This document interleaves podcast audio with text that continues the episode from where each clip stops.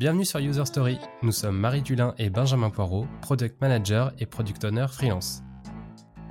Chaque mois, nous vous faisons entrer dans nos discussions autour du produit, du design et de la tech. Product manager, designer, développeur, entrepreneur, à chaque épisode, nous invitons deux personnes au parcours et quotidien variés pour creuser un sujet et recueillir des conseils pratiques.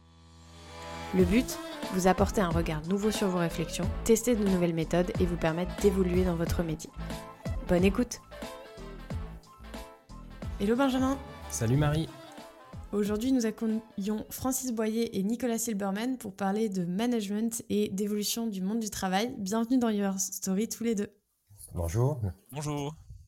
On va peut-être commencer par une touche un, petit peu légère. On a pensé que ce serait intéressant de, bah, de vous demander si vous aviez un peu peut-être une anecdote euh, marquante ou drôle, ou en tout cas qui a, qui a marqué euh, votre façon de, manager une équipe, une personne, euh, peu importe. Est-ce que vous avez une petite anecdote à nous partager là-dessus? Allez, je me lance. oui, une, petite anecdote qui est devenue plutôt un running gag avec un des, managers de mon équipe, qui était il y, a, il y, a, un an. On avait passé une semaine un peu compliquée sur plein de projets. Et puis on se voit, on se prend un café et on se dit, bon, ça peut pas être pire. Eh ben, en fait, les, semaines passant, les mois passant entre des problèmes d'orgas, de recrutement, de départ, de stabilité de certains sites, de contexte économique, de tout ce qu'il y a eu de près ou de loin, ça a été vraiment pire petit à petit. Et c'est devenu une vraie, vraie blague maintenant de se dire non mais de toute façon ça peut pas être pire. Et ça nous a bien motivé à essayer de prendre un petit peu de recul de manière générale pour, euh, pour avancer, mais surtout ça nous fait bien bien rire et ça nous a assez, euh, assez rapprochés. Et donc c'est toujours pire quand tu dis ça? Ah ben je le dis plus maintenant, mais ouais, ouais, ouais. Euh, non, non, on a eu des choses, des, des, des, choses même très compliquées qui sont passées et, bon, bah voilà, mais ça va dans l'ensemble. Francis, une petite anecdote à nous partager? Ah bah, moi, j'ai un espèce de rituel. Enfin, j'avais un rituel qui était. Euh, j'étais parti de l'idée est-ce qu'on peut tous dire ou pas? Euh, et, donc, je pratiquais pas mal les feedbacks entre, entre, entre les membres de mes équipes, mais surtout en insistant sur euh, à la fois les qualités, en même temps ce qu'on suggérait d'améliorer. Et, ce qui était assez intéressant, c'est de voir à quel point on n'était pas à l'aise avec le fait qu'on vous dise que bah il y, a ça à améliorer. voilà. C'est vrai. Voilà. Et donc, euh, ce qui, euh, et comme je suis un fan de Star Wars, euh, je, je considère qu'on est imparfait et j'ai toujours eu beaucoup de mal à comprendre pourquoi on, vivait mal le fait qu'on nous dise qu'on avait encore des choses à améliorer. Alors, c'est pas très drôle, hein, mais en même temps, c'était assez marquant. Top. On va passer un peu aux présentations, comme ça on en saura un peu plus sur vous. je vais commencer par toi, Francis. Donc tu es conférencier, auteur, consultant et formateur en innovation managériale. Euh, tu as une chaîne YouTube, un blog et tu as écrit aussi deux livres sur le sujet de l'innovation managériale et du travail. Euh, au quotidien, tu nous as dit que tu accompagnais les entreprises euh, bah, pour leur permettre de, faire face finalement aux nouvelles attentes des salariés. Bah, déjà, bienvenue. Et puis, et puis pour te connaître un petit peu mieux, on a un petit rituel, savoir bah, du coup quel est euh, le principal enjeu de ton métier et comment tes proches euh, te définissent en 3-4 rêves du euh, alors, mon métier, déjà merci de m'avoir convié. Mon métier, je pense qu'aujourd'hui, mon métier, c'est vraiment d'aider les entreprises et les managers à prendre de la hauteur pour comprendre ce qui est en train de changer et, ce vers quoi on, s'oriente parce que j'ai fait le constat quand j'ai travaillé 20 ans d'entreprise qu'on est tellement né dans le guidon qu'on a du mal à prendre du recul. moi, je crois que mon métier à travers les conférences et les articles, et depuis peu une chaîne podcast, je vous ai copié.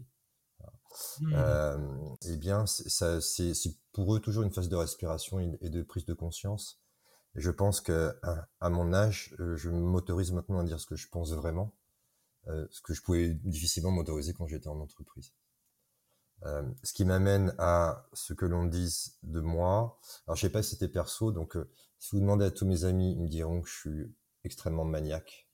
Je considère que c'est une qualité ils considèrent que c'est un défaut quand ils viennent dîner chez moi. En tout cas, en a un qui te fait tomber une petite pistache. Ça, je deviens fou. et, euh, et, sinon, euh, en règle générale, je pense que ce qu'on dit, c'est assez pragmatique. Euh, J'aime bien les théories en appui des pratiques et pas l'inverse. Et, euh, et je, je, je, pense que je déteste faire comme tout le monde. Et c'est peut-être pour ça que j'ai choisi ce, ce sujet-là, en fait, qui consiste à, à dire le contraire de ce que disent tous les autres. Et je prends un petit plaisir à le faire et à le démontrer. Donc on n'a pas intérêt à venir prendre l'apéro euh, chez toi. Si tu mets pas de pistache par terre, tout va bien se passer. ok. Top. Ok, merci. Euh, de ton côté, Nicolas, toi, tu es actuellement CTPO chez Unify Group, donc qui appartient au groupe euh, TF1. Qui appartenait, mais je vais expliquer dans deux ah. secondes. Ah bah. C'est tout récent. Ok.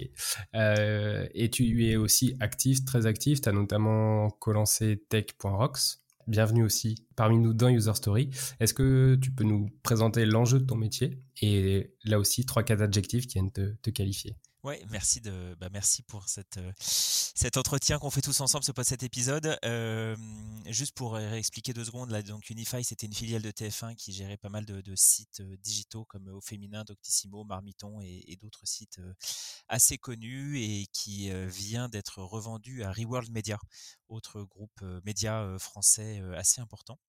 donc c'est tout, tout récent.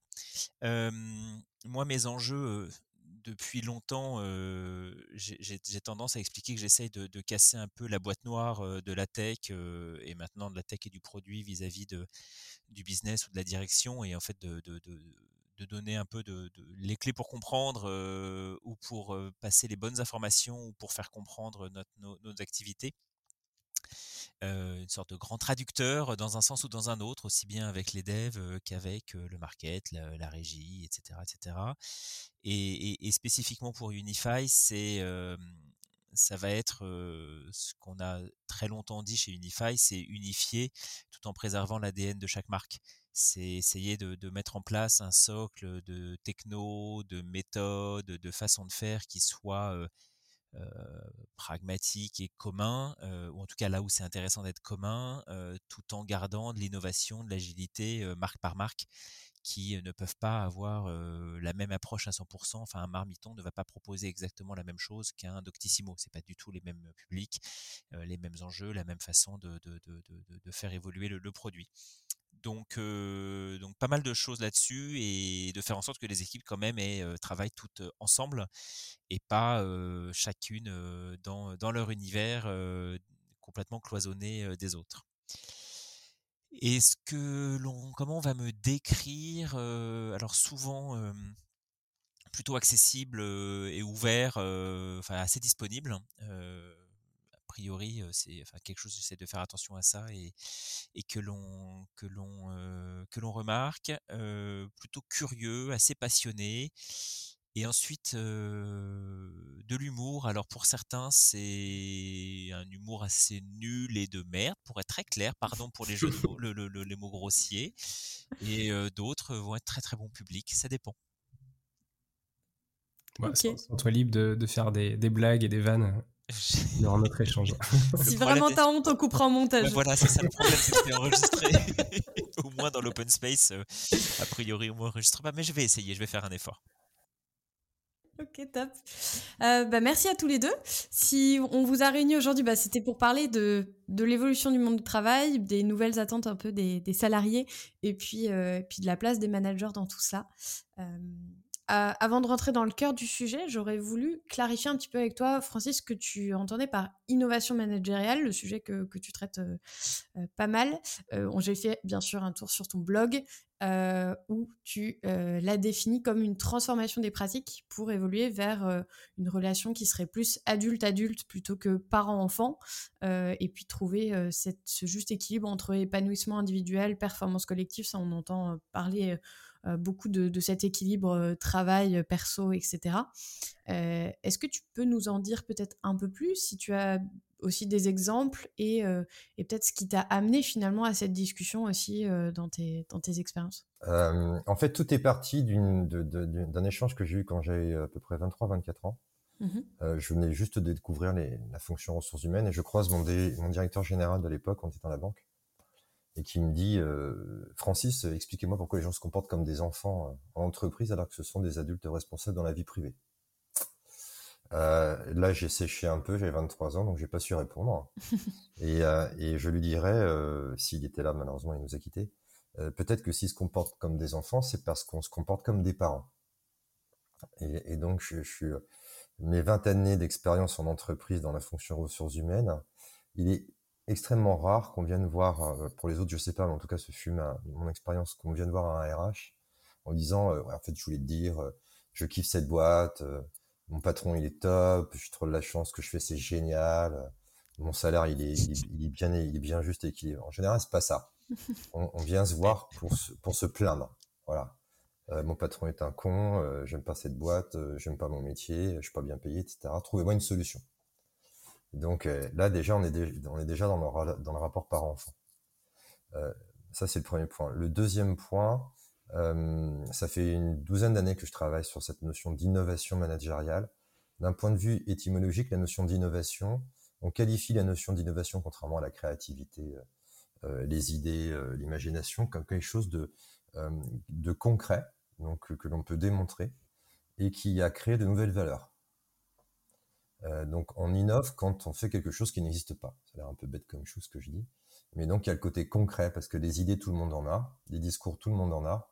Et, moi, comme j'ai évoqué tout à l'heure que j'étais assez pragmatique, moi ce qui m'intéressait, c'est le concret. Donc euh, le concret, euh, dans une entreprise comme Sony Music, ce qui est concret, c'est quand vous échouez, vous avez une prime. On récompense l'échec. Ça, c'est intéressant. Ce qui fait que quand on me dit ça, moi, je comprends pas. C'est pas, ça rentre pas dans mes cases. Mais quand on creuse, et ça c'est vraiment mon domaine, on se rend compte que le fait de, valoriser l'échec, c'est créer les conditions de la résilience, par exemple. Je t'autorise à faire preuve d'audace. Si tu fais preuve d'audace, tu peux échouer. Et je te protège dans ton échec parce que je pars du principe que tu l'as pas fait exprès et que tu as fait du mieux que tu pouvais. Euh, voilà un petit peu. Et la différence que je note depuis le confinement, c'est qu'il y a un avant et un après euh, Covid. Hein. Avant, c'était, on était beaucoup sur chef happiness officer, euh, baby foot, les trucs de les gaming, etc. Donc c'est, c'était entreprise créer les, conditions de mon bonheur. C'est passé le confinement, euh, privation de liberté, frustration. Et je pense qu'aujourd'hui, c'est plutôt, euh, j'attends de toi entreprise que tu me laisses agir librement sur mon équilibre de vie. Donc finalement, que tu m'offres de la liberté, du libre arbitre, du pouvoir d'action ce qui est totalement incompatible avec le lien de subordination, si on regarde notre code du travail. Parce que le code du travail dit, euh, c'est l'entreprise et ses représentants qui sont responsables de tout. Et, je pense que euh, un contrat de travail, c'est euh, bipartite, c'est une relation, et, je crois que les deux sont responsables dans cette relation, et c'est pour ça que maintenant je travaille plus sur la notion d'entreprise co-responsable que d'innovation managériale, parce que, bah, parce que maintenant tout le monde parle d'innovation managériale, et donc ça m'intéresse plus, si tout le monde le fait faut faire quelque chose de nouveau. Euh, chacun met une définition différente derrière cette notion d'innovation managériale. Là, aujourd'hui, je suis vraiment dans euh, ça donnerait quoi si dans une entreprise, tous les gens se comportaient de manière responsable, se sentaient acteurs et auteurs de leur épanouissement, de leur performance, etc. Qu'est-ce que ça changerait pour le patron et, ses représentants? Et donc, euh, c'est là-dessus que je bosse depuis 2-3 ans. Il y, a aussi une, notion qu'on voulait creuser et différencier. On entend deux fois parler de manager, des fois de leader. Euh, est-ce que vous faites tous les deux une différence entre ces deux termes? Est-ce que pour vous, il y a des objectifs, des missions qui sont derrière et qui sont bien différentes? Dans, mon univers, en tout cas, il y a, vraiment des différences et je pense que c'est dans, un peu partout. Euh, moi, donc, je, dirige des équipes aussi bien euh, de développeurs que de, des équipes produits, euh, product owner, product manager, toutes ces équipes qui font évoluer nos, sites et nos applications et, d'autres, d'autres métiers. je vais avoir certains collaborateurs qui seront plus des leaders et qui vont avoir le l'objectif. On va attendre d'eux, en tout cas, et on va leur permettre d'essayer de, de, de, de, proposer des, des, des, façons de faire, mais surtout de faire adhérer les personnes dans leur équipe ou avec qui ils travaillent, sans forcément avoir de lien de, subordination directe, pour bah, viser un même même objectif, une vision commune, une envie d'aller plus loin, d'avancer tous, tous ensemble et en fait que d'apporter un peu d'inspiration en faisant attention à ce mot-là, mais, mais, mais d'avoir cette, cette, cohérence dans, des projets ou dans même le, quotidien professionnel. Alors que le manager, il va y avoir, si on tire vraiment les traits, juste, surtout cette notion de la, bonne orga, le suivi régulier des collaborateurs, le, le, les objectifs, le recrutement, la façon de, gérer leur vie professionnelle au quotidien et pas forcément cette notion de vision. Mais après, il peut y avoir des, managers leaders, clairement. Mais si on veut vraiment tirer le trait de, entre les deux, ces deux fonctions-là, moi, je les verrais plutôt, plutôt comme ça. Et d'ailleurs, c'est tout à fait possible d'imaginer qu'il y ait plutôt des, équipes de managers d'un côté qui viennent manager uniquement et laisser les leaders ensuite travailler avec leur équipe pour, pour avancer le, plus loin possible. Je, vais rebondir un peu sur ce qu'a dit Nicolas par rapport à cette notion de leadership avec ma grille de lecture à, moi qui fait que je fais ça toute la journée. Donc, ce sera un peu plus facile pour moi de synthétiser. si, si, vous êtes OK, parce que justement, du coup, ça va interroger sur c'est quoi le management de demain. Il y, a plusieurs choses. Euh, la notion de leadership, moins souvent, je, je, je l'illustre avec Colanta. Colanta, c'est euh, des personnes qui sont sur une île, qui se connaissent pas, et assez rapidement, ils ont besoin de suivre quelqu'un. Euh, et donc, un leader, c'est celui que l'on suit. Euh, et, ça, c'est vraiment important de bien comprendre cette notion-là. Il y a Eric Berne, qui est un psychologue, qui dit qu'il y a finalement trois types de leadership. Il y a ce qu'il appelle le leadership statutaire. C'est un, rôle qui est confié par l'organisation. Euh, chef, machin, etc. Euh, et donc, c'est défini, c'est désigné par l'entreprise et ses représentants à travers un contrat de travail, etc. Après, vous avez ce qu'on appelle le leader technique. C'est la personne que l'on va voir quand on ne sait pas faire ou quand on a besoin d'un conseil. Et c'est pas forcément le manager. C'est ça qui est intéressant. Après, vous avez ce qu'on appelle, ce qu'il appelle un leader psychologique. C'est la personne qu'on va voir quand on se sent pas bien ou quand on a besoin d'un avis qui n'est pas forcément lié au travail. Donc, ça veut dire qu'il y a trois formes de leadership. Naturel. Alors, moi, je suis pas fan des soft skills, mais, euh, mais on pourra en parler plus tard si vous le souhaitez. Concernant ce qui a changé, c'est intéressant de comprendre ce que sera le management de demain au regard de ce qu'a été le management pendant un siècle. Euh, très rapidement, parce que je ne vais pas trop prendre de temps. La première forme de d'encadrement, d'autorité, on va parler d'autorité, c'est le patron, pater protégé. Donc là, on est au début du XXe siècle, et donc on attend d'un patron qu'il nous protège. Après est arrivée la notion de chef avec le taylorisme. Donc lui, son rôle, c'était plus de protéger, c'était de faire respecter les consignes, essayer de, parce qu'on était parti du présupposé qu'on ne pouvait pas faire confiance aux humains, que c'était des grosses feignasses, et qu'il fallait mettre quelqu'un derrière eux pour euh, qu'ils soient les plus euh, productifs possibles. Après la Seconde Guerre mondiale et la tertiarisation, on est arrivé vers un nouveau, une nouvelle, un nouvel intitulé, et c'est là qu'est apparue la notion de manager. Euh, et là, son rôle, c'est de prescrire et de contrôler. Prescrire les règles et contrôler que c'est bien fait. Tout ceci renforcé avec la qualité d'Edouard Deming. Et puis dans les années 80, avec la mondialisation, euh, on s'est rendu compte que les managers n'étaient pas faits pour lutter contre la compétition internationale. Donc, euh, et on s'est inspiré des États-Unis en disant, ben, maintenant vous n'êtes plus des managers, vous êtes des leaders. Un leader, c'est celui qui a le deal. Donc, ce qu'on attend de vous, c'est de, faire adhérer, de motiver, de donner envie, euh, d'impulser, de dynamiser, de récompenser en fonction de la performance individuelle, etc. Donc ça, c'est le leadership qui a été mis à mal euh, dans notre pays euh, en 2009 avec, euh, avec les suicides, hein, France Télécom si on s'en souvient.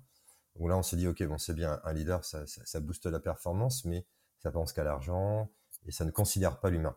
Donc on a dit dans les années 2000 il n'y a plus de leader, il y a des managers coach. Et le manager coach, son rôle c'est de vous aider à grandir. Donc on est sur d'autres qualités, d'autres caractéristiques, l'empathie, tout ce qui est collaboration, etc. Est arrivé la Covid. Et euh, là, on a vu que, un, les managers ont eu un rôle super important, parce que les gens avaient peur. Et, la première réaction, c'était d'aller voir leur entreprise pour qu'elle se, pour se rassurer. Donc, on a vu l'importance de l'autorité. Et pour moi, on ne peut pas avoir d'entreprise sans, autorité. Les humains ont besoin d'une autorité. mais par contre, comme ils ont, été privés de liberté et qu'ils se sont posé des questions, c'est la première fois en fait où les gens ont pu prendre le temps de prendre le temps de se poser des questions.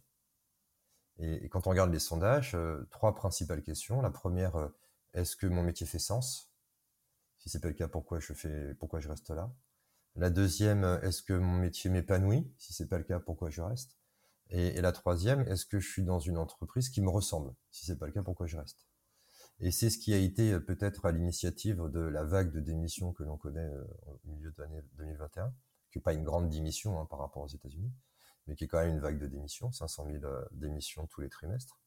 Et, du coup, euh, les, gens se sont dit bon bah voilà, euh, moi, euh, je j'ai pas forcément envie d'être heureux. En tout cas, mon bonheur, il n'est pas dans les toboggans, les baby-foot et tout ça. Mais mon bonheur, il est dans ma liberté. pourquoi j'irais pas travailler à Montpellier si j'ai envie d'aller à Montpellier, etc. Pourquoi avoir un seul emploi? Je peux très bien travailler dans deux entreprises en même temps. Ça s'appelle le temps partagé. Et donc, du coup, quand on a en face de la liberté, ça veut dire qu'on doit offrir de l'autonomie. Pour offrir de l'autonomie, il faut avoir des gens responsables. Et, c'est là où le bas blesse. Parce que quand on est dans une relation parent-enfant, ça ne peut pas le faire. Un enfant n'est pas responsable. L'adulte est responsable. Donc, euh, du coup, ça, c'est une, réflexion. Et, l'idée, c'est de se dire, OK, si vous voulez de l'autonomie, il n'y a pas de problème, mais on doit revoir la manière dont on a envie de travailler ensemble. Il faut instaurer une relation que moi j'ai appelée le CARE 2.0. C'est une relation basée sur la confiance. Il faut qu'on se fasse confiance.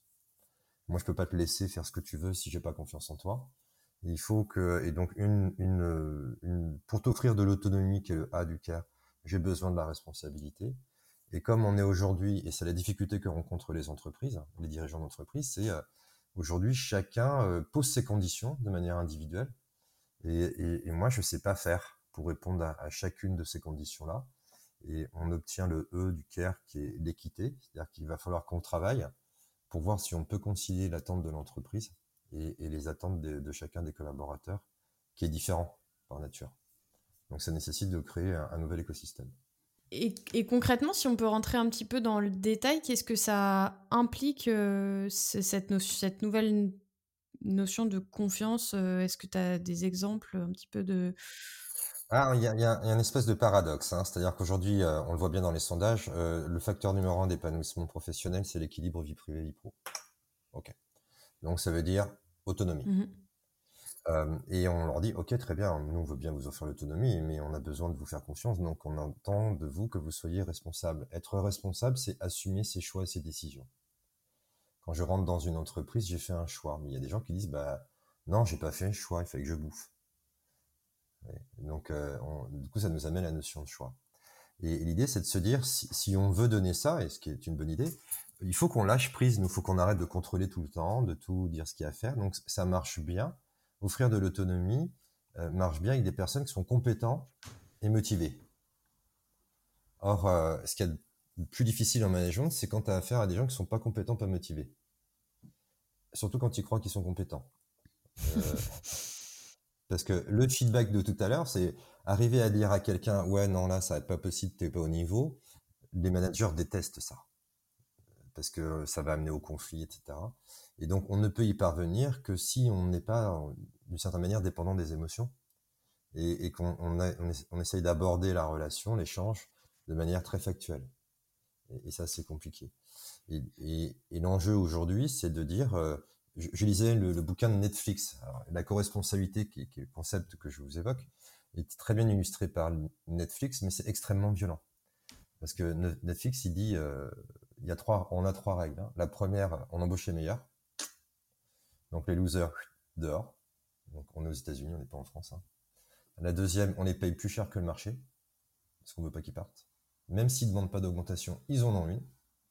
Comme assez. Euh, Et la troisième, on leur fout la paix. Et le livre s'intitule La règle chez Netflix, c'est qu'il n'y a pas de règle.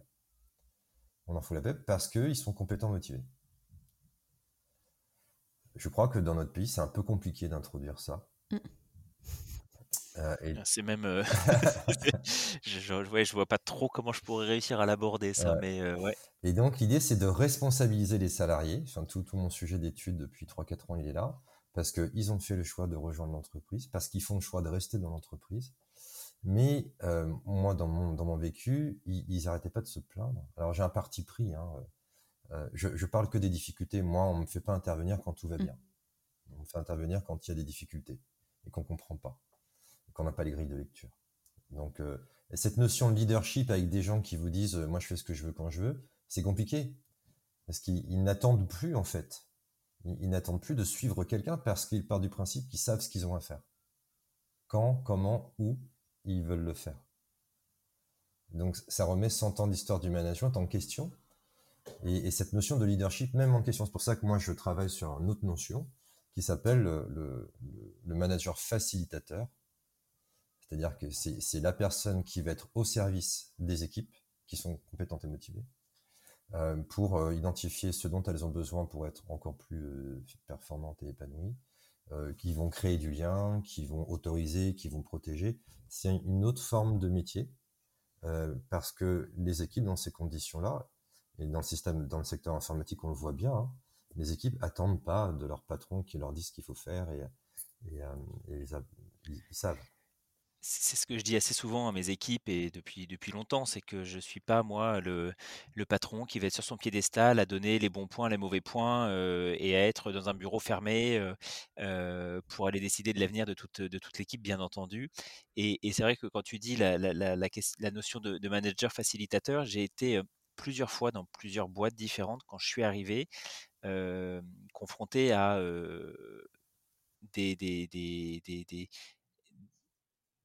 des demandes peut-être de la, de la direction qui me dit écoute dans ton équipe il y a un tel et un tel bon c'est compliqué tu fais ce que tu veux mais franchement mon avis sort-les ça sera quand même beaucoup plus simple pour voir que on avait des collaborateurs qui étaient plutôt qui avaient soit un problème de motivation ou qui n'entendaient plus forcément grand chose de, de, la boîte ou qui, qui, qui étaient quand même là pour plein de, plein de bonnes raisons et où finalement mon rôle c'était pas de, les sortir à tout prix, ça a plutôt été d'essayer de comprendre ce qui se passait pour les replacer sur des sujets, des projets qui les intéressaient et, relancer une certaine motivation, un peu comme s'ils rejoignaient une nouvelle boîte, mais en restant dans un univers dans lequel ils étaient plutôt à l'aise et en zone de, confort, pour retrouver chez eux l'énergie qu'il fallait et, repartir et, et du coup me permettent de travailler cette, cette autonomie, cette, regagner de la confiance,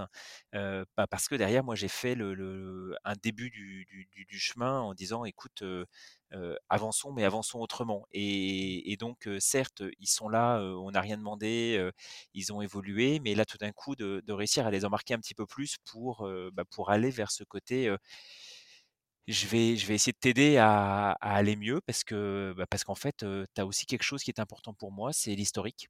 et c'est vrai que dans les boîtes, quand on a de l'ancienneté, et, je dis l'ancienneté, c'est pas forcément 20 ans, très loin de là, hein, c'est parfois 2 ans, c'est vieux dans, des, dans certaines boîtes du, du, digital ou, ou autres et surtout chez les devs qui restent pas forcément des années en poste. Hein.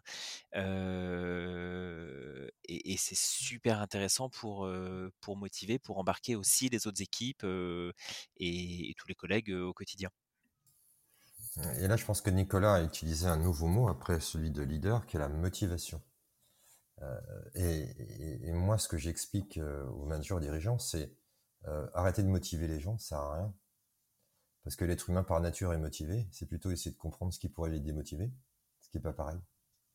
Et surtout demandez-leur s'ils ont envie d'être motivés. Mmh.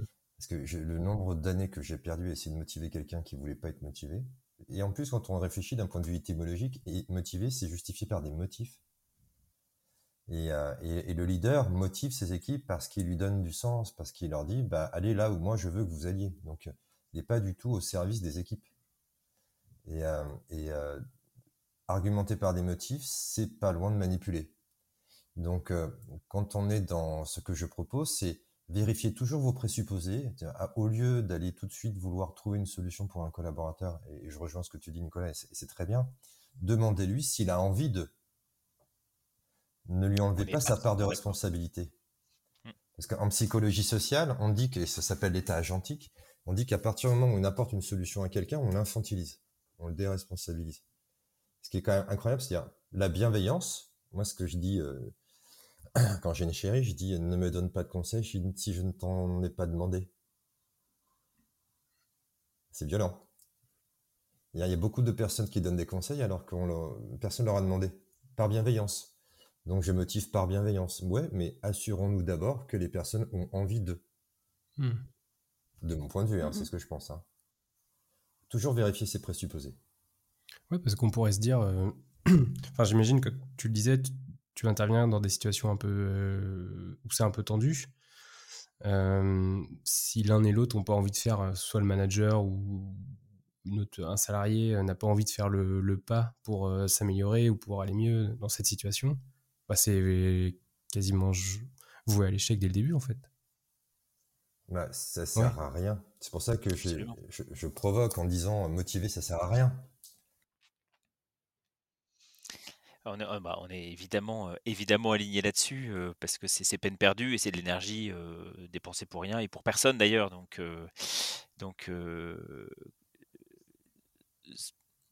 Ouais, d'ailleurs, c'est vrai que c'est vraiment essayer de, pousser l'impossible euh, que de motiver quelqu'un qui de toute façon euh, n'est déjà plus euh, déjà plus là. ça m'est déjà arrivé. Il y a de temps en temps de, de, de, mettre un peu de temps à me rendre compte de ça. Euh, et rapidement, on, finit par se dire, mais c'est même pas possible. Et du coup, ce qui est intéressant quand on, se rend compte que euh, on pourra pas aller plus loin, c'est qu'on va avoir une approche qui est peut-être aussi de, euh, pour pas refaire le, le, côté bienveillance, mais en tout cas de se dire, quand la situation s'y prête, d'essayer de, de, travailler avec la personne en lui disant bon, écoute, peut-être que là, il y a un moment où c'est la fin d'une histoire, d'une façon ou d'une autre, et, mais, normalement, ça, c'est peut-être un, sujet qui peut être plus, plus facile à aborder. Mais là, pour le coup, ça dépend beaucoup du contexte. Oui, et puis cette notion de, fin de relation, c'est encore une fois un sujet extrêmement sensible. il y a une étude de Pôle emploi qui dit que les nouvelles générations changeront entre 12 et 15 fois de métier dans leur vie. Donc ça veut dire qu'ils vont quitter plus, hum, plus de fois les entreprises. Et nous, on est encore sur un, prisme selon lequel on doit les garder. Euh, c'est le outboarding, hein. c'est-à-dire euh, tu veux partir, tu pars. Euh, et l'idée, c'est que tu pars dans de bonnes conditions, dans de bonnes relations. Parce que peut-être un jour, tu pourras revenir, fort de l'expérience que tu as acquise dans une autre entreprise. Et donc, mais dans les anciennes générations, quitter une entreprise, c'était c'était de la trahison. Donc, euh, c'est pour ça qu'il faut renégocier le contrat tel que moi je, l'imagine. C'est vrai que ça a pas mal évolué. Alors moi, je, viens du coup, euh, maintenant on a, été vendu, mais dans le groupe euh, d'où je venais, donc c'était Unify appartenait à TF1 qui appartient au groupe Bouygues. Il y a quelque chose que j'ai toujours plutôt apprécié dans, leur démarche, c'est au niveau des équipes RH d'avoir des, primes, enfin en tout cas d'avoir des objectifs plus exactement, pas forcément des primes, ça je n'ai pas les infos, mais des objectifs en termes de mobilité interne groupe. pour essayer un peu de dire, non pas de retenir quelqu'un sur son poste à tout prix, où là je te rejoins parfaitement, Francis, mais de se dire en revanche quand on a des personnes qui ont fait le tour d'un job et qui ont envie de voir autre chose, bah, en fait, on a tellement de métiers différents dans des contextes complètement différents, avec des managers qui n'auront rien à voir et des, et des équipes qui seront à 10 000 lieues de ce qu'ils faisaient dans, une, dans une autre dans d'autres services ou dans d'autres entreprises, dans d'autres entités, dans d'autres filiales. mais de se dire, c'est quand même plus intéressant au niveau groupe d'essayer de les, de les, de les garder d'une façon ou d'une autre. Et j'ai toujours trouvé cette approche plutôt, plutôt intéressante. Oui, sachant qu'il faut, et, c'est là où c'est important de bien comprendre l'évolution de la société pour comprendre l'impact que ça a sur l'entreprise. Parce que on, a un monsieur qui s'appelle euh, Hudson qui disait que euh, on, fait le tour d'un poste en sept ans. Donc ça paraît assez légitime qu'au bout de sept ans, les, personnes euh, aient envie de changer. Mais ça, on est dans les années 70 quand il crée le concept. Moi, je pense qu'on fait le tour d'un poste en deux ou trois ans. Et, et, comme pendant le confinement, on s'est posé la question est-ce que mon métier fait sens? Donc mon métier fait sens, je m'ennuie, le burn-out, je veux autre chose. Alors, si on est dans un grand groupe, c'est très bien de pouvoir permettre à des personnes de. Euh, moi, je suis intervenu pour des grandes, des, grandes entreprises justement pour leur dire vos métiers vont changer. Euh, du coup, euh, c'est plus les mêmes plus les mêmes compétences. On sait que le à peu près, je crois statistiquement, il y a un tiers du socle des compétences qui vont être renouvelées tous les 4 à 5 ans. Donc c'est à la fois bien parce que du coup ça évite l'ennui Mais si on peut apporter une solution, c'est top. Mais c'est ce que j'ai tendance à penser, c'est ayez toujours présent, présent l'esprit que c'est la responsabilité de la personne et pas de la vôtre.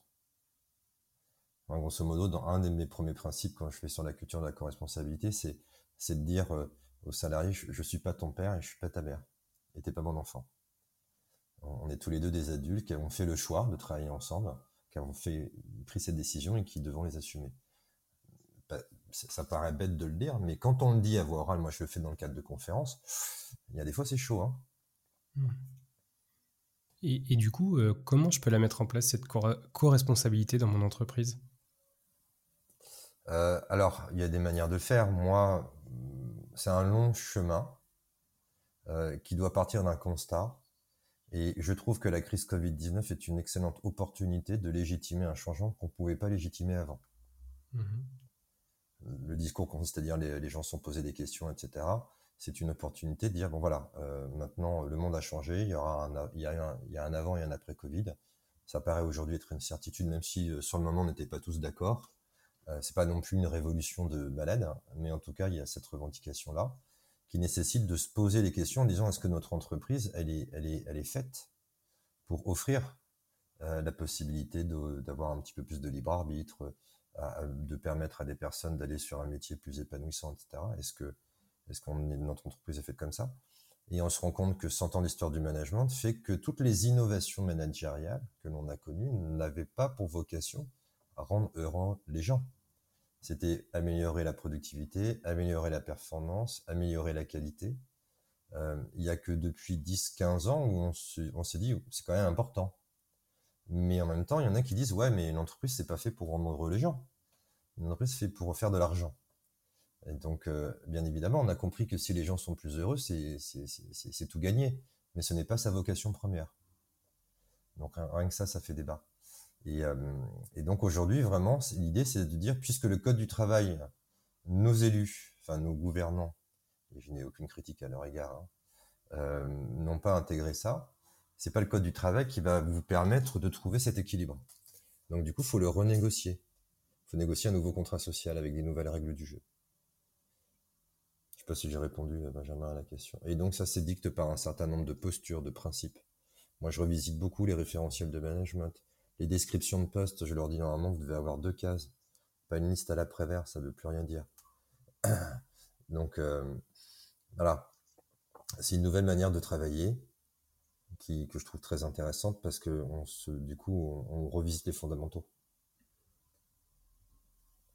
Et euh, toi, de ton côté, Nicolas, tu le sens, cette, euh, cette vague qui est venue avec le, le Covid-19 sur la transformation de ton, tes équipes et le style de management?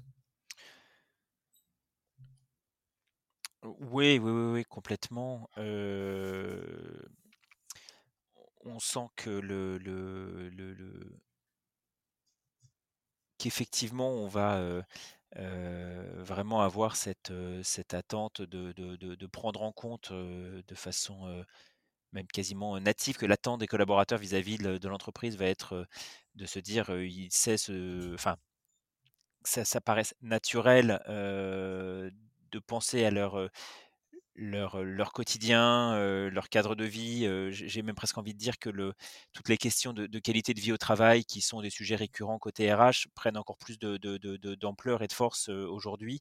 et effectivement, d'ailleurs, j'ai bien aimé, Francis, je crois que c'est toi qui en parlais tout à l'heure, quand tu parlais de, on est très, on est sorti vraiment du côté le baby foot et les canapés qui sont dans les, dans les, dans les lieux dans les lieux communs, dans les boîtes, parce que c'est clairement pas ça qui va faire la différence. Ça, je l'ai remarqué depuis un petit peu avant le Covid d'ailleurs.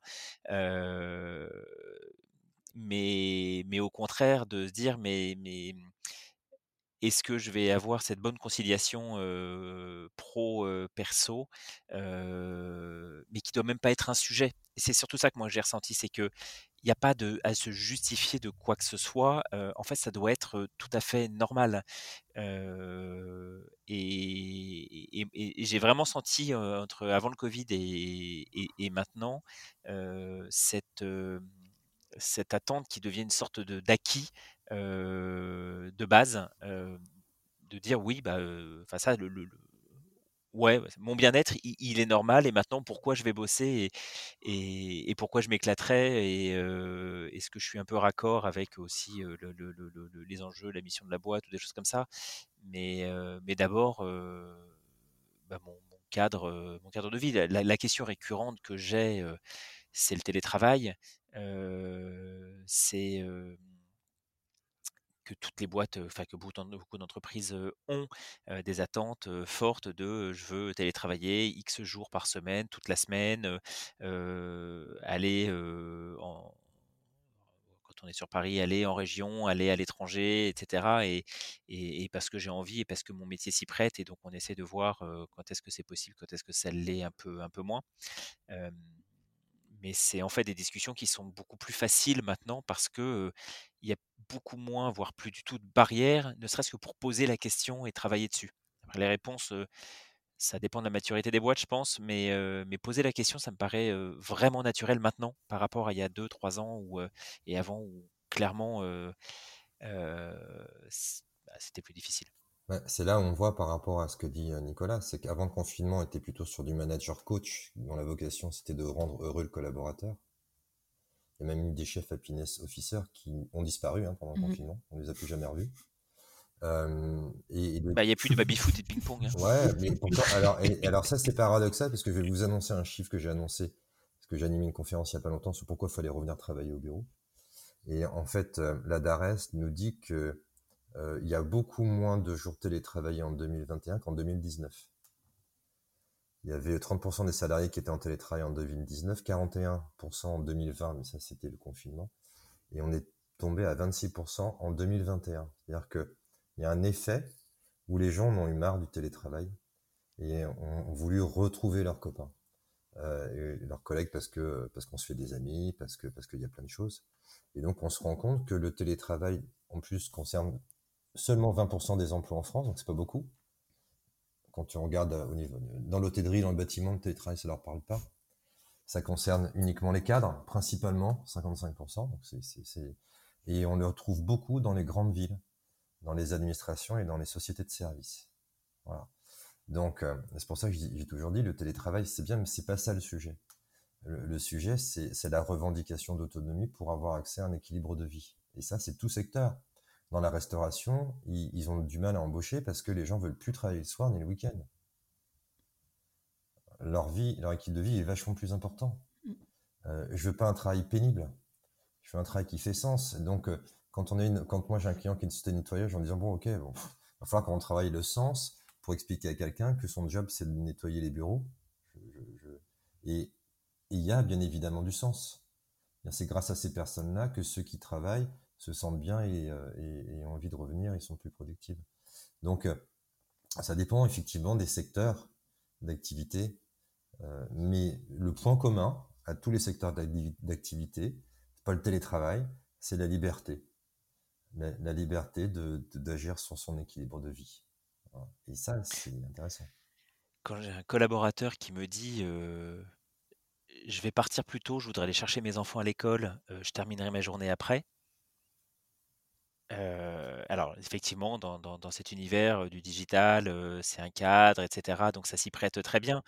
Mais en plus ça marche parce que, bah, il y avait ce qu'on disait au tout début de de l'échange, cette question de confiance qui est là, de seniorité et et c'est presque, n'y a même pas de sujet. Quoi. C'est effectivement, bah vas-y, va passer cette heure à aller chercher tes gamins, profiter un petit peu du temps avec eux et ensuite de revenir au boulot parce qu'en fait, je, bah, un, je sais que tu vas bosser, mais surtout deux, ça va toi t'épanouir et en plus tu seras bien et, c'est même naturel. Donc c'est.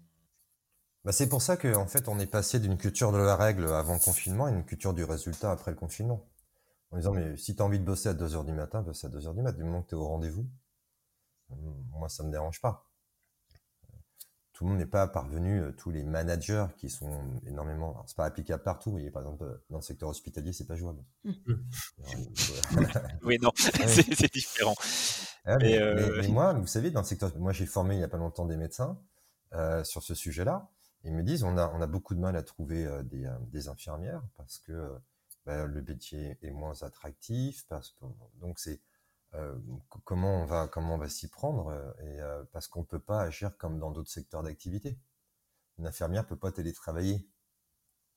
on n'a on a, pas encore inventé la téléportation, donc pour planter une aiguille de chez soi dans une fête, c'est un peu gênant.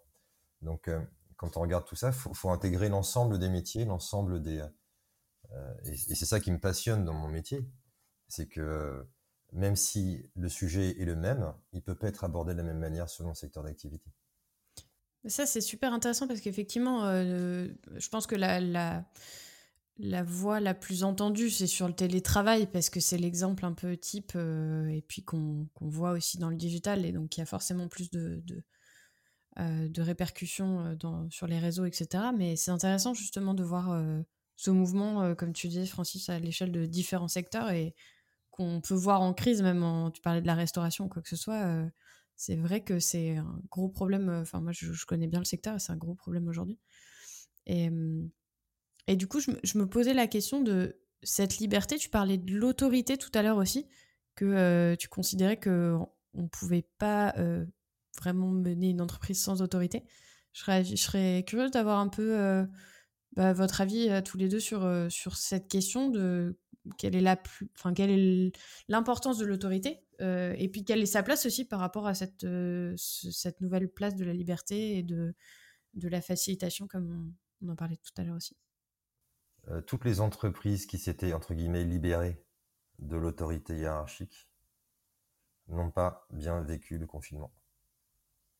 Parce que quand on est dans la peur, quand on est dans le stress, et qu'on est un enfant, c'est la position dans laquelle le système nous met, on a besoin d'être assuré.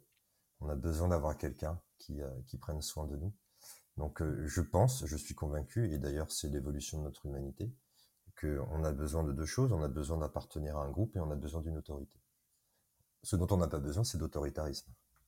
Je suis absolument d'accord avec ce que tu viens de dire et moi ça me faisait penser à, à, ce côté. Alors c'est très bien effectivement d'avoir des équipes, des, des, personnes, des collaborateurs qui sont, qui sont autonomes, qui avancent, qui, mais il y a un moment où savoir où, on doit aller, savoir quels sont les, les, les, les, enjeux, les objectifs aussi de la boîte, la vision, qui va les pousser et, peut-être à quel rythme suivant les, activités et pourquoi on va le faire. je ne sais pas si ça rentre dans la définition d'autorité, mais c'est quand même des points sur lesquels on va pousser aussi les équipes pour, pour pour, bah, d'une part, évidemment, essayer d'atteindre des objectifs au niveau de, l'entreprise, mais, mais également en donnant un chemin, permettre de rassurer, parce que derrière, il y a cette, ces, ces, ces, décisions ou cette, cette notion de, de, choix qui a été fait et sur lequel on n'a plus qu'à se porter, se laisser porter pour, pour avancer. C'est un peu la limite de la démocratie aussi. Hein. C'est-à-dire que c'est un gros débat que j'ai avec mes potes. bah, si, chacun, moi, moi je le vois par exemple quand je travaille sur les valeurs d'entreprise, en disant voilà, on, va, on va forger une nouvelle identité post-Covid, parce que le monde est complètement différent et aujourd'hui on a besoin peut-être d'autre chose, peut-être un peu plus d'agilité, peut-être un peu plus de d'audace, etc. Parce qu'on va pas attendre de se faire bouffer parce qu'on n'est pas capable de prévoir ce que demain sera fait, ce dont demain sera fait, ça. Euh, et donc aujourd'hui, vous choisissez euh, trois, quatre mots comme ça qui symbolisent euh, les, valeurs qui vous semblent importantes, qui doivent être incarnées dans toute la boîte. Et, quand je fais la tournée des popotes, bah, il est extrêmement rare qu'il y en ait qui reviennent, qui, soient unanimes, consensuels. C'est toujours l'objet d'un débat, parce que chacun a sa propre vision. Et ça, c'est l'individu. Donc, si, et, donc en sociologie, enfin en psychologie sociale, on dit que bah, la première étape, c'est chacun exprime sa vision, mais à un moment donné, il faut qu'on se mette d'accord, parce que sinon, on part dans tous les sens. Qui décide de se mettre d'accord il faut, des règles du jeu. Et souvent, c'est l'autorité qui définit ces règles du jeu. Mais il peut le faire différemment. C'est-à-dire que moi, aujourd'hui, quand j'interviens, je dis voilà, comment vous avez, c'est quoi les règles du jeu, quelles sont les règles du jeu dont vous avez envie, mais ils sont obligés d'avoir une autorité pour, euh, pour pouvoir se mettre déjà d'accord sur les règles du jeu, parce que s'il n'y a pas d'autorité, ça risque d'être l'anarchie. C'est en ça où je parle d'autorité et, pas d'autoritarisme. Hmm. Et euh, du coup, tu l'as un tout petit peu évoqué, les nouveaux modèles d'organisation. on entend parler d'holocratie, de modèles d'entreprise libérée. Je ne sais pas ce que toi t'en penses, Francis, ou même toi, Nicolas, si c'est des choses qui, qui vous parlent. Est-ce qu'il y a des bons points, il y a des choses à prendre dedans pour, pour les futures organisations? Est-ce que c'est le futur, justement Est-ce que c'est l'innovation, pardon, vient de, de ces modes d'organisation? Euh, avant la Covid, euh, on était dans euh, l'entreprise libérée, l'entreprise opale, qui partait du qui, partait de quel constat? Si aujourd'hui les salariés sont pas efficaces et sont pas épanouis, c'est à cause des, managers. Donc plus de managers. Ok, très bien. Et on prône l'autogouvernance. Ok, très bien. Sauf qu'on s'est rendu compte très très rapidement qu'il fallait des règles du jeu. Et, euh, et, les règles du jeu ont été, euh, des, systèmes holacratiques libérés, etc., n'ont pas tenu. N'ont pas tenu parce que, pour deux raisons. La première, c'est que euh, les règles du jeu qui étaient là pour compenser l'absence de la hiérarchie étaient encore pires que la hiérarchie. Donc, parce que c'était extrêmement prenant. On, on, voulait faire en sorte que tout le monde s'entende bien et bosse ensemble, c'est l'autogouvernance. Mmh. Et pour qu'il n'y ait pas de leadership naturel, il fallait des règles. Euh, mais du coup, on a eu beaucoup, beaucoup de règles qui ont été mises en place. Ce que je trouve intéressant, en revanche, c'est qu'on a découvert beaucoup de rituels avec cette nouvelle forme d'organisation. Mais qui n'est pas pérenne dans notre pays pour plein de raisons. C'est que si tu n'as plus d'autorité, euh, et si ce sont les salariés qui s'autogouvernent, que font les partenaires sociaux? Parce que dans la plupart des entreprises, on a le triangle dramatique Hein, avec euh, des victimes, persécuteurs, des sauveurs. Donc les victimes, c'est les salariés, les persécuteurs sont les managers, et puis les sauveurs sont les organisations syndicales, et je ne reproche rien, c'est comme ça, hein. ce sont les jeux psychologiques. Mais si on n'a plus de, Donc quand on est dans l'autogouvernance, on n'a pas besoin de sauveurs. Et on essaye de faire en sorte qu'il n'y ait plus de victimes et plus de persécuteurs. Je ne suis pas convaincu que dans notre pays, on accepte l'idée que les partenaires sociaux renoncent à leur rôle euh, en partant du principe que bah, ils, n'ont plus de raison d'être puisque les gens s'autogouvernent et sont bien ensemble. Donc celui qui euh, s'est jeté sur le télétravail, et là je vais pas me faire que des amis, mais c'est pas grave, ce, sont les organisations syndicales. Elles se sont dit, bah voilà, puisque le, bonheur en travail n'est plus un sujet, il faut qu'on en trouve un autre. Ah, le télétravail en est un. Si je vous pose aujourd'hui la question, et je vous invite à le faire avec tout, euh, moi c'est ce que je fais quand j'interviens sur la notion de plaisir au travail, Qu'est-ce qui vous éclate le plus dans votre travail? Euh, ou, Qu'est-ce qui fait que vous êtes dans, dans, dans, la jouissance absolue? Je ne suis pas convaincu que ce soit les conditions de travail. C'est ce que vous faites, votre métier. Un bon point. Mais c'est intéressant ça parce qu'on pourrait se dire qu'on a intérêt, enfin en tout cas c'est ce qu'on essaye de faire en dehors du monde du travail, de sortir de ce triangle qui est, en, enfin, en soi, la, bonne posture, euh, normalement, euh, c'est d'essayer de, sortir justement de ce triangle, euh, sachant que tout acteur peut, peut être persécuteur, victime à un moment, hein, mais, mais on aurait plutôt intérêt en tant que société à sortir de, ce triangle-là. après, est-ce qu'on est capable de le faire C'est autre chose, mais mmh, est-ce que vraiment ce, ce, type de modèle organisation d'organisation un peu alternative sort de ce triangle. Je sais, je, je, sais pas si. Euh, je ne sais pas si on replongerait pas les deux pieds dedans euh, au bout d'un certain temps, mais sans forcément s'en mmh rendre compte. parce que chasser le, naturel, il revient au galop. On pourrait peut-être en parler des heures et des heures, à mon avis. ça sera un, un bon débat. dès le premier ou peut-être pas le premier, mais dès que la situation commence à devenir un petit peu plus, un peu plus difficile, où, on va vouloir se, raccrocher à des repères bah, qui nous ont bercé depuis toute notre enfance. Donc forcément, c'est peut-être aussi pour ça que on risquerait de s'en libérer, sans jeu de mots. Mais pour autant, il y a quand même des bases qui, qui, sont, qui sont intéressantes et, et moi, je vois, sans être sur une entreprise complètement libérée, j'ai pu voir des, des, boîtes sur lesquelles chacune des équipes en permanence, on essaye de savoir à quel point elles sont contentes de bosser sur leurs projets avec leurs interlocuteurs et, d'essayer de suivre un petit peu ce côté satisfaction et, qualité des projets et, le quotidien pour, pour essayer de, driver un petit peu la motivation globale et vérifier que tout le monde soit, soit à l'aise. Et je trouvais que c'était une approche aussi intéressante sans pour autant aller sur de l'auto de l'autonomie forte sur les, les, les choix des, des, des, de, tout d'ailleurs, j'allais dire des projets, mais même de, de, de tout, leur, de, tout leur quotidien. Euh, je vois plus des choses un peu hybrides maintenant, un peu en rapport avec tout ce qu'on dit depuis tout à l'heure. En tout cas dans les boîtes un peu plus importantes. Peut-être que toute la partie entrepreneuriale, start-up, etc., c'est peut-être un gros, un gros raccourci que je vais faire là, et Francis, tu me corrigeras juste après, où il y a peut-être plus de facilité à être dans, dans des concepts d'organisation plus avec beaucoup plus de liberté, d'ouverture d'autonomie que dans des boîtes plus, plus traditionnelles. Mais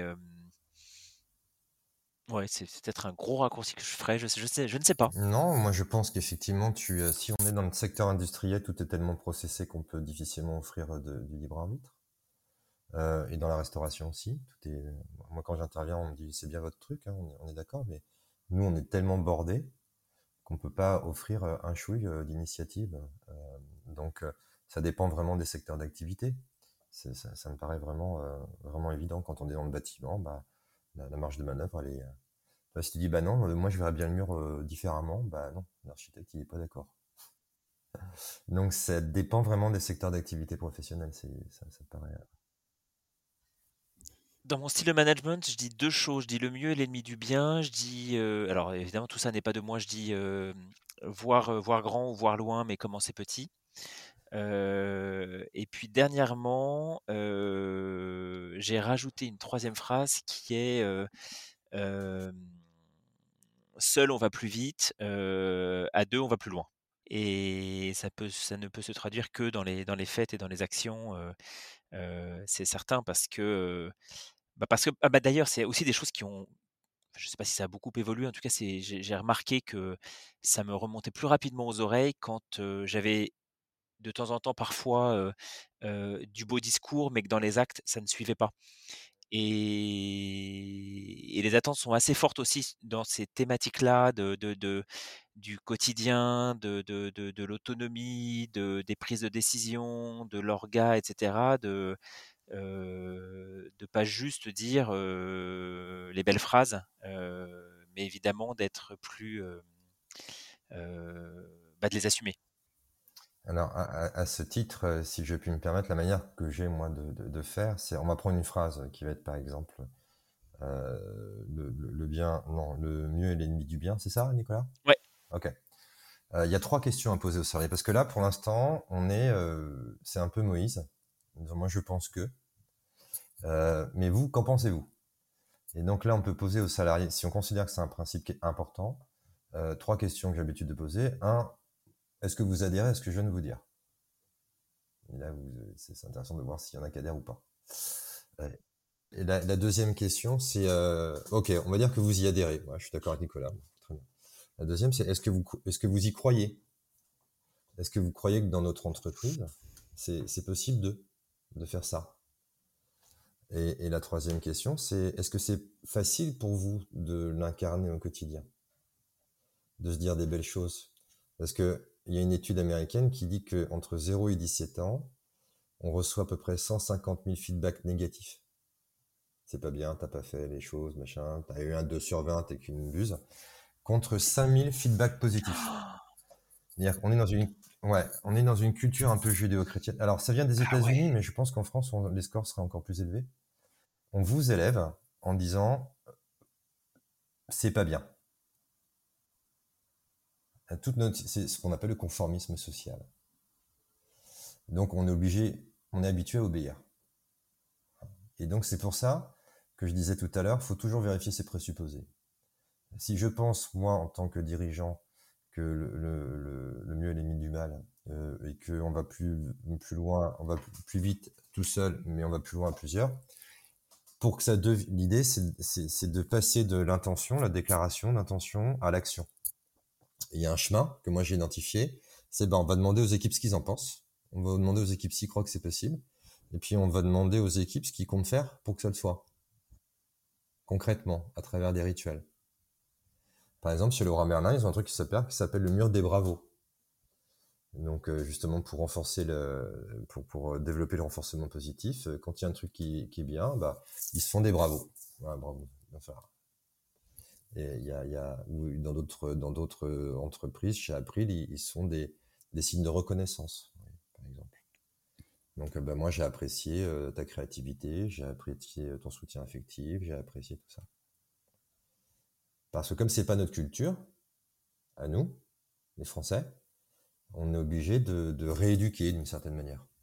Et, concrètement, euh, cette règle-là, je la trouve juste géniale en fait de ces trois questions parce qu'en fait, euh, une question que, enfin, moi, je pense qu'on m'a le plus posée, euh, même en personne voilà, qui écoute le podcast, etc., c'est la notion de comment concrétiser, enfin comment vraiment rendre concret euh, toute la notion de vision, les valeurs, euh, euh, toutes ces choses-là. Et en fait, personne n'a vraiment de réponse. Ah bah si quand même. Mais déjà, je trouve que ces trois questions-là, en fait, c'est génial.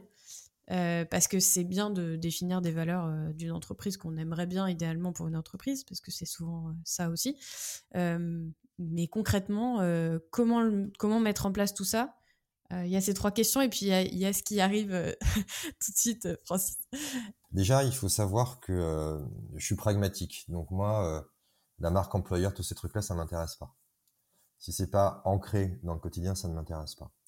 Et, je dis que pour que la relation co-responsable sur laquelle je travaille et sans, enfin, prenne forme, il y a, je proposais un autre triangle SVP, mais avec des, des, mots différents. C'est-à-dire un sens commun, des valeurs communes et des principes collaboratifs communs. Euh, déjà, quand vous présentez, euh, je, je, vais prendre une, une entreprise qui s'appelle Laurent Merlin. Euh, et je pourrais prendre Castorama, que je ne connais pas. Ils font tous les deux le même métier. Ils vendent des outils de bricolage et de construction. Mais ils animent pas du tout, même si on m'a dit récemment que Castorama avait quand même beaucoup progressé, leurs équipes de la même manière. Pourquoi? Parce que nous sommes habitués euh, dans notre pays, et c'est l'influence de la bureaucratie, à fonctionner sur du quoi? Voilà ce que je te demande de faire. Et on doit apprendre à fonctionner sur le pourquoi? Et Laurent Merlin le fait très très bien. Parce qu'il dit, nous, notre métier, c'est pas de vendre des outils euh, de bricolage. Nous, notre métier, c'est d'aider nos clients à arriver à leur maison et de les accompagner dans cette concrétisation. Et donc, ils vont manager les équipes en disant, comment t'as aidé tes clients à arriver à leur maison cette semaine? Comment tu les as accompagnés dans leur concrétisation? Parce que on est sur du sens, on est sur du pourquoi. C'est marrant, ça me fait penser à. On parlait de la relation parent-enfant tout à l'heure. On est quand même un peu dedans aussi. C'est-à-dire que quand on va dire à un enfant de faire ça, il va pas forcément comprendre et peut-être y aller à Quand on lui dit de faire ça parce qu'il y a ça ou dans quel objectif, là tout de suite on essaie d'avoir quelque chose qui est beaucoup plus, euh, euh, qui sera beaucoup plus simple pour, pour l'enfant euh, à, effectuer. Et ben, je peux pas m'empêcher de faire ce parallèle-là vu qu'on n'arrête pas d'en parler depuis le début. c'est exactement ça, et c'est pour ça qu'on est de plus en plus dans, une, dans des réformes des entretiens annuels. Moi, on m'appelle de plus en plus là-dessus. Parce que c'est plus facile d'aller voir son collaborateur en disant, bon, on a une vision qui est un peu lointaine. Hein. Maintenant, toi, dans ton quotidien, comment tu t'y prends? Qu'est-ce que tu as envie de proposer à l'entreprise?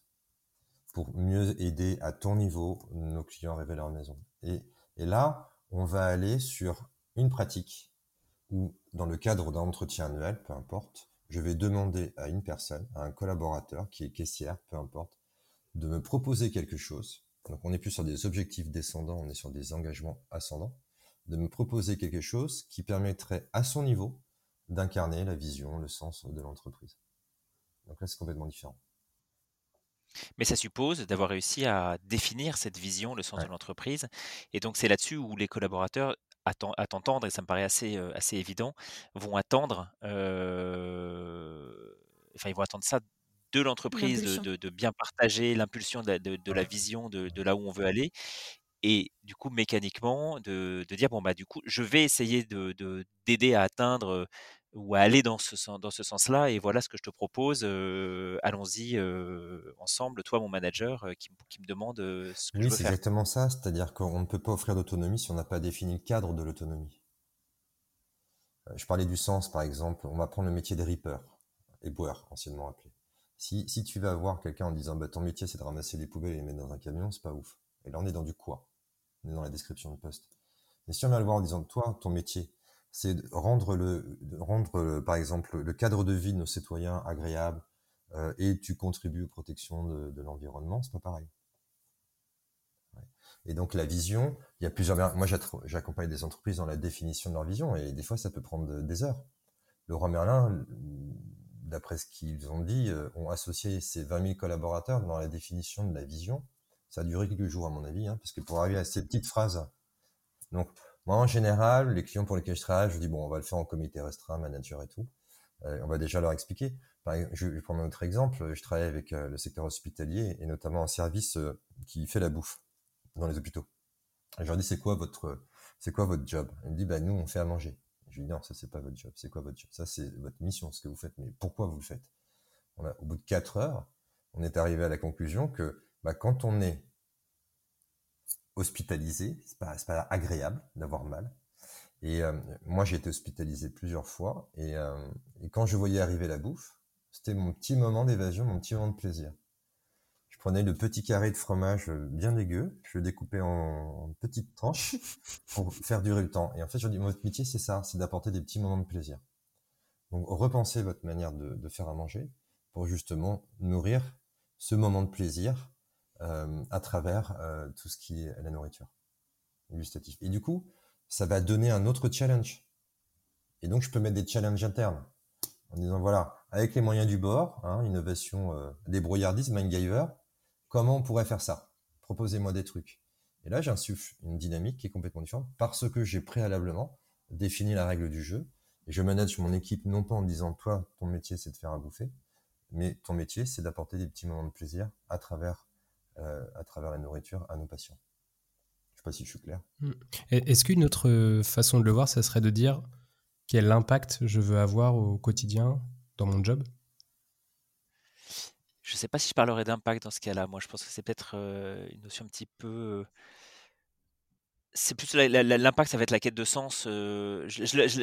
pour moi, l'impact, c'est peut-être un peu plus personnel que la vision même du job de, l'entreprise. Mais, il y a quand même des, croisements et des, des, entre, l'impact et la raison d'être de, son métier. Mais l'impact, je le laisserai beaucoup plus perso au final. Moi, je pense qu'il faut bien parler de. Enfin, il y a un mot qui me, qui me parle, c'est quelle est ta contribution? Quelle est la pierre que tu souhaites apporter? Hein, C'est le symbole de la, du, tailleur de pierre, vous connaissez, c'est assez connu, hein, donc euh, on va, pas, se faire faire, mais c'est toi, tu apportes quoi dans notre système? En fonction de ce dont tu as envie, qui te plaît, et qui pourrait être bon pour l'entreprise. Parce que quand on est dans ce genre de, dynamique, euh, moi je pense qu'il faut que toute proposition, toute initiative doit être, euh, doit être satisfaisante à la fois pour l'entreprise et pour les salariés. J'ai remarqué que quand c'était trop pour l'entreprise, le salarié n'était pas content, et quand c'était trop pour le salarié, l'entreprise n'était pas contente. Donc c'est quelle est la, quelle est euh, l'action qu'on peut concrètement mettre en place qui soit bénéfique pour les deux, concomitamment. Et je pense que c'est ça, c'est ça l'avenir. Parce que mm, mm, l'étude, l'analyse que j'ai faite de l'évolution du management, euh, comme je l'ai évoqué tout à l'heure, c'est quand même beaucoup, beaucoup au profit de, l'entreprise. Mm. Et, Nicolas, toi, tu as eu des, expériences justement qui t'ont permis de, dégager aussi des façons de faire coïncider ces, cette vision et ces, actions au quotidien aussi des salariés ou peut-être euh, ou peut-être de décliner aussi euh, tes, tes, grandes phrases euh, de tout à l'heure pour, pour, pour rendre ça plus concret aussi dans tes expériences? Est-ce que j'ai le droit à un joker? Là, je, je sèche. Bah, par exemple, si on prend l'exemple de le mieux est l'ennemi du bien, Comment concrètement euh, tu fais euh, adhérer tes équipes à cette idée et comment euh, quel est l'impact aussi que ça a pu avoir de manière concrète quelles, ont été les initiatives aussi des salariés par rapport à cette, ce, principe, cette, maxime? Alors adhérer à l'idée, je pense que tout le monde, en tout cas dans mon équipe, je n'ai pas posé la question. Je vais bien retenir les trois questions parce que c'est très, très intéressant, de mon point de vue. Je pense que tout le monde adhère sur ce principe de dire: «Le mieux est l'ennemi du bien». après est-ce que c'est applicable, dans le contexte dans lequel, j'étais, dans lequel, j'ai évolué là sur ces deux ces 2 dernières années chez Unify? il y a deux ans, j'avais tendance à dire que c'était difficile de, vraiment l'appliquer. Maintenant, peut-être beaucoup plus facilement, puisque je suis pas tout seul avec mes, équipes à travailler sur des projets, mais on a des comptes à rendre à des clients internes, des, équipes de, direction de, marque ou de, marketing ou de choses comme ça. donc parfois, on va vouloir essayer d'avoir cette approche le mieux est l'ennemi du bien, de faire déjà quelque chose de de simple, de correct, à l'essentiel, ne serait-ce que pour voir si ça fonctionne. et ensuite, on ira plus, loin. quand en face, on apprend que finalement, bah, pour tel annonceur, tel partenaire, on a déjà, on s'est déjà quand même pas mal avancé. je vais me retrouver avec la belle phrase, mais que je pourrais pas appliquer puisque bah, le besoin, il a été exprimé, il faut que j'aille, bah, faut que j'aille au mieux et je peux, peux pas m'arrêter juste à bien. Mais il y a des projets sur lesquels on est beaucoup plus en autonomie ou sur lesquels on a plus de, légitimité et sur lesquels on peut réussir, enfin plus de légitimité, plus de, capacité à proposer différentes façons de, travailler, de prioriser, de tester et de plus en plus maintenant, comparé à il y a, comparativement il y a deux ans quand je suis, quand j'ai, quand j'ai pris mes, fonctions. Euh, ou cette notion de, faisons déjà la, base même, ce, qui, ce pourquoi on veut travailler sur tel ou tel projet, et, ensuite on verra, on itérera et, et on améliorera. C'est plus, c'est c'est mieux entendu.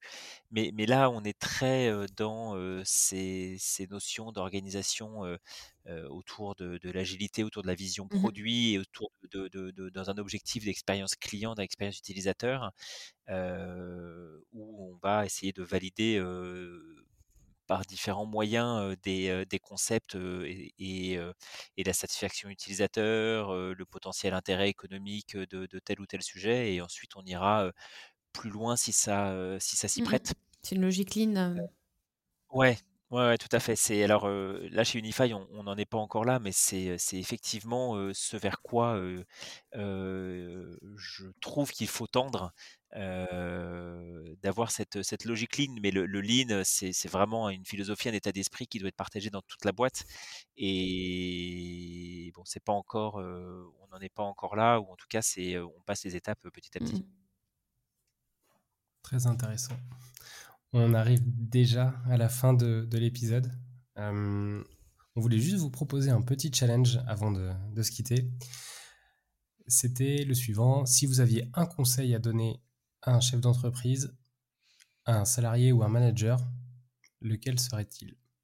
À un manager, euh, mais parce que c'est ma façon d'être, c'est ce côté d'être accessible et de communiquer, pour moi, c'est la base même après, on peut parler de choses dans, plus de, détails, de façon, de, de, de, de, leadership, etc., etc. Mais pour moi, la base, c'est de parler.